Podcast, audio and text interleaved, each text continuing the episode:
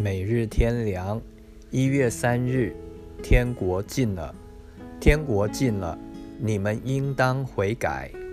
马太福音第三章第二节，在新约圣经里，第一次所传的福音信息就是天国近了，你们应当悔改。这不但是施洗约翰所传的，也是主耶稣和门徒所传的。马太福音第四章十七节，第十章第七节。如果没有将来的天国，没有未来的盼望，人是不肯悔改相信的。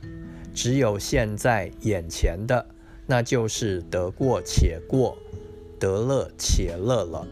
然而事实并非如此，有严重的审判等在前面，也有永远的后果。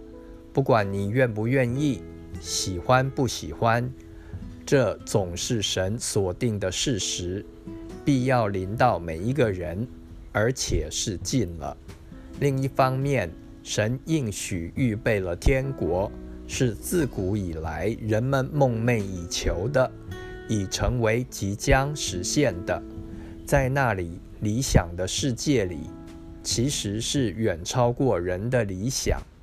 人能永远享受无穷的快乐和福分，难道有什么比这个更有吸引力、更有号召力的吗？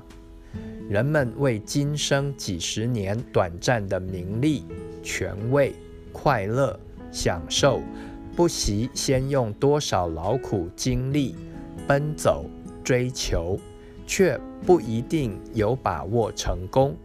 即获得到，又容易失去；而那永存极乐的天国，只要追求，就必得着。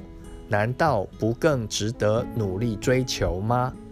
马太福音第十一章十二节，这就看人自己的拣选和决定。神不勉强人下地狱，他只愿意人走永生之路，除非人甘心灭亡。